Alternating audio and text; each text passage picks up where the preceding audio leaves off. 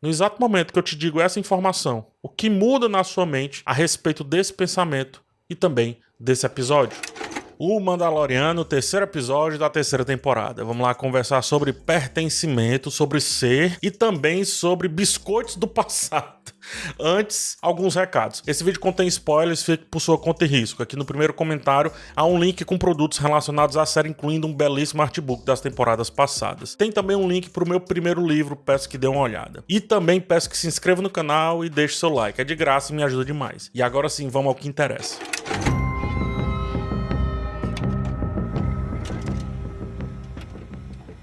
A temporada 3 de Mandaloriano é muito mais cadenciada do que as anteriores, ao ponto de se dar o luxo de pausar e contar uma outra história que aparentemente não é diretamente conectada à jornada quase sem rumo do Din, né, do Din Djarin. Eu digo quase sem rumo porque depois que ele se banhou nas águas vivas e voltou a ser aceito pela doutrina, qual é o seu novo destino? Qual é o seu novo objetivo? Para responder essa pergunta, o episódio vai lá no nascimento do plano de soltura e resgate de Moff Gideon e, portanto, vamos falar sobre as amarras frouxas da Nova República.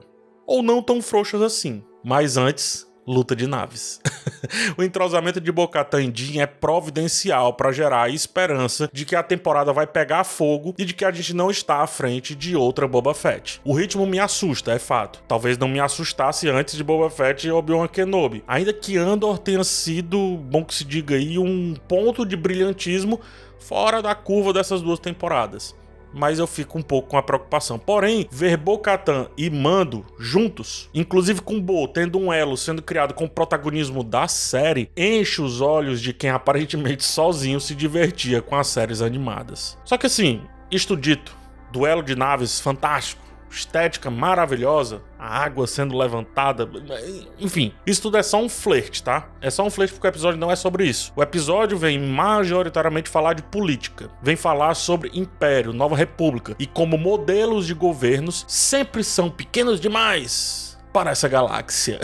um tema complicado surge, anistia é algo muito complexo. Surge com ela o dilema da bondade para com o inimigo. Ora, se ele é ou foi teu inimigo, sobretudo no campo metafísico, o campo das ideias, como assim aceitá-lo, né? Como se reconhecer nele por isso lhe dar uma passagem por dentro do seu novo lar que ainda está em construção, podendo ele sabotar a qualquer momento. Se por um lado é humano e faz parte de uma solução política que pende para o lado do reconhecimento do indivíduo como indivíduo e não como um todo, por outro lado, permite que idealistas continuem idealizando.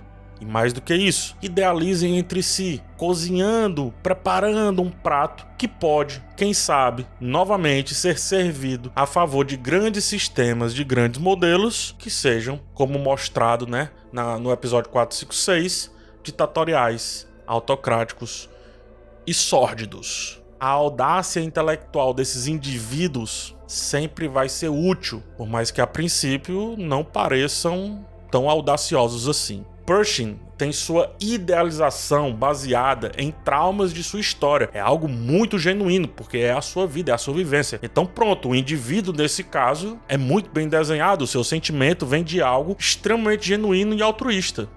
Mas ele é um só e precisa de recursos para que suas ideias possam correr logo. Quem sugerir essa sensação de liberdade e pertencimento a ele o dominará. Quem lhe der biscoito vai ter tanto o indivíduo quanto a ideia a seu favor. E aqui é bom entender: o idealismo individual de Pershing pode servir para qualquer ordem que seja, só depende do momento e do contexto. Ao mesmo tempo que é o anseio do indivíduo que garante as suas ideias, quando utilizado por um sistema, esse individualismo se transforma, sendo usado para que engrenagens muito mais complexas sejam giradas, passem a funcionar. E isso não é diferente para com os Mandalorianos, suas doutrinas ou contradoutrinas. Várias rixas de dentro desse povo foram utilizadas para acabar justamente com Mandalor, justamente com esse povo, com a ideia desse planeta, com a ideia dessa dessa cultura. Tudo isso a partir de ideias totalmente contrárias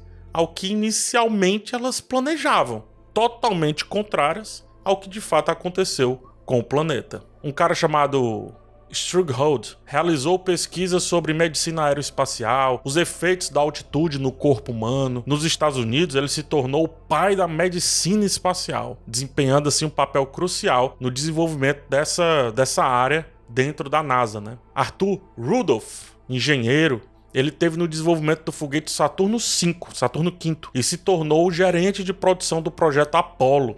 Kurt Debus, membro importante da NASA, serviu como diretor do Kennedy Space Center.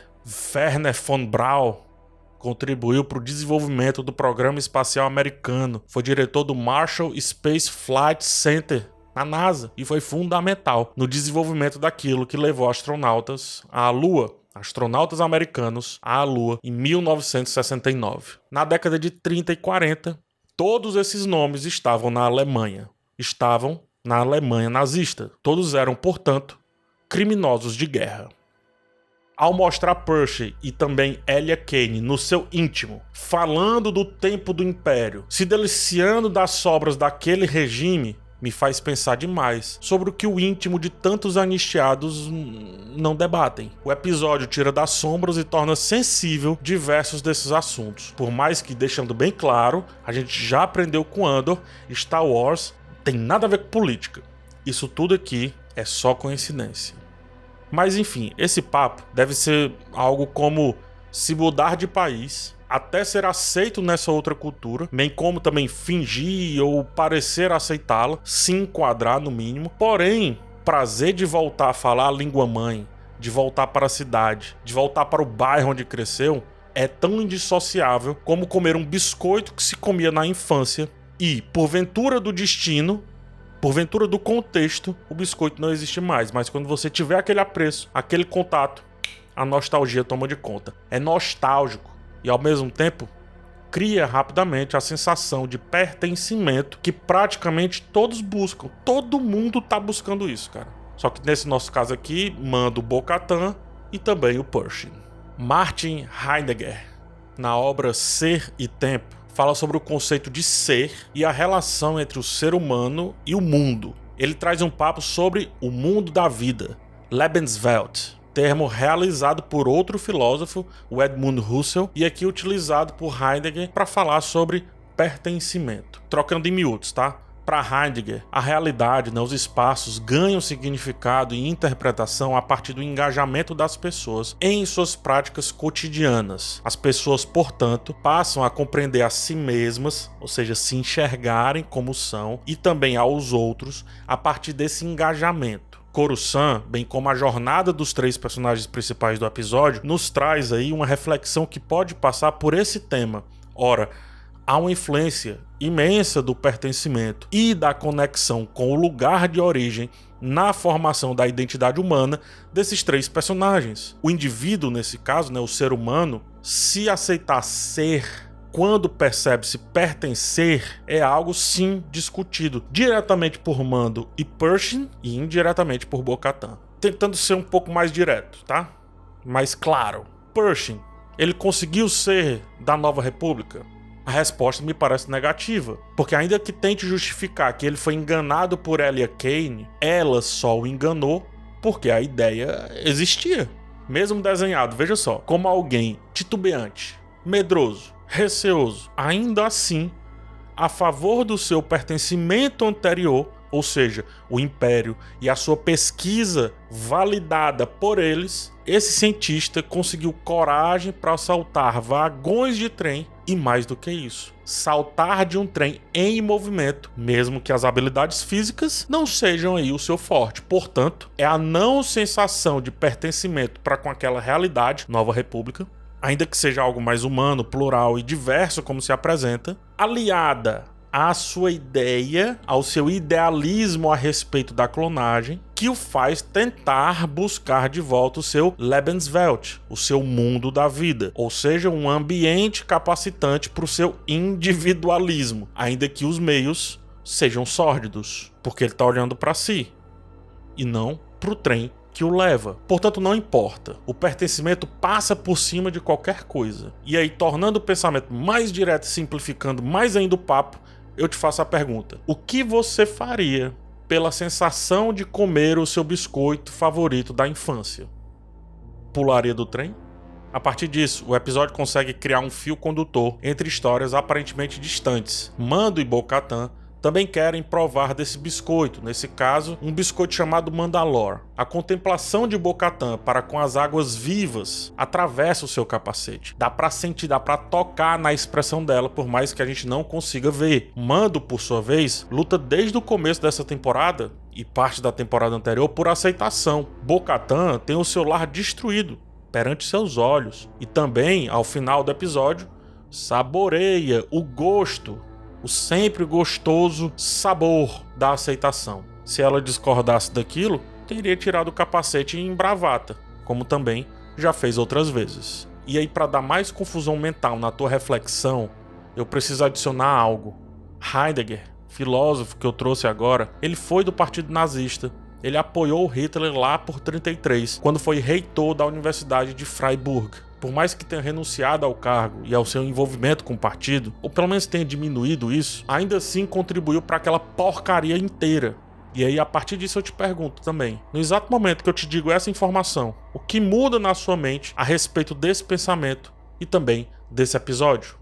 Tem certos passados que não podem ser negados. Tem certos presentes que não conseguem viver sem certos passados. E tem certos futuros que não conseguem ser conquistados ou alcançados por conta de certos passados. Os pensamentos sem conteúdo são vazios. As intuições sem conceitos são cegas. Essa daí é uma reflexão do Kant sobre o tema majoritariamente, né, idealismo. Ou seja, toda e qualquer ordem precisa de um conjunto de ideias, precisa de conceitos. Pershings da vida, espalhados pela galáxia, preenchem o vazio das vontades de figuras cuja ética é uma só: explorar, dominar e principalmente reter o máximo de poder possível. Portanto, infelizmente, diante de todas essas argumentações que eu trouxe, a anistia, do meu ponto de vista, nem sempre é uma boa solução.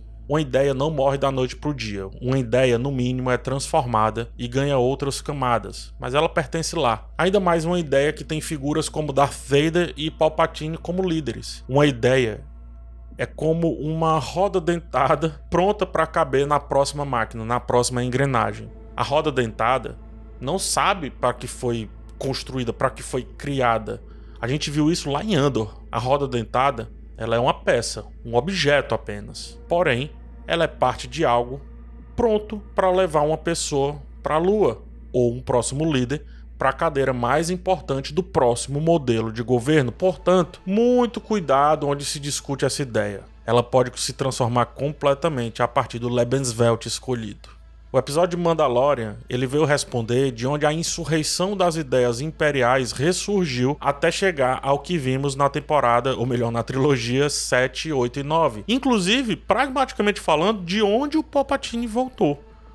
De onde vem o material usado, as armas, as pessoas. Como que aquele ser conseguiu ser clonado a partir de tão pouco? A bem da verdade, isso já foi discutido, né, essa burocracia da Nova República, em outras séries e também aqui em Mandaloriano. Uma república querendo, uma nova república, melhor dizendo, querendo fazer tudo certinho demais, acabou deixando brechas para outras vontades. Por isso que o tema anistia é providencial. E esse episódio mostra também como a pluralidade de Coruscant faz literalmente todos conviverem e, portanto, todos os possíveis futuros da galáxia continuarem existindo, por mais que inicialmente pareça algo controlado ou até algo inofensivo. O problema aí no caso são as ideias. Por que as ideias surgem, como as ideias surgem e como elas ganham espaço. Por mais que às vezes pareça apenas a vontade de um indivíduo, de uma peça. A questão é onde essa peça pode se encaixar. Um relógio, ele só precisa de uma mísera roda dentada, pequenina, bem pequenininha, para que toda uma engrenagem extremamente complexa venha a funcionar. Uma roda dentada e nada mais. Uma fagulha e nada mais. Por isso, cuidado com quem você salta do trem em movimento, principalmente quando você salta para trás. Principalmente.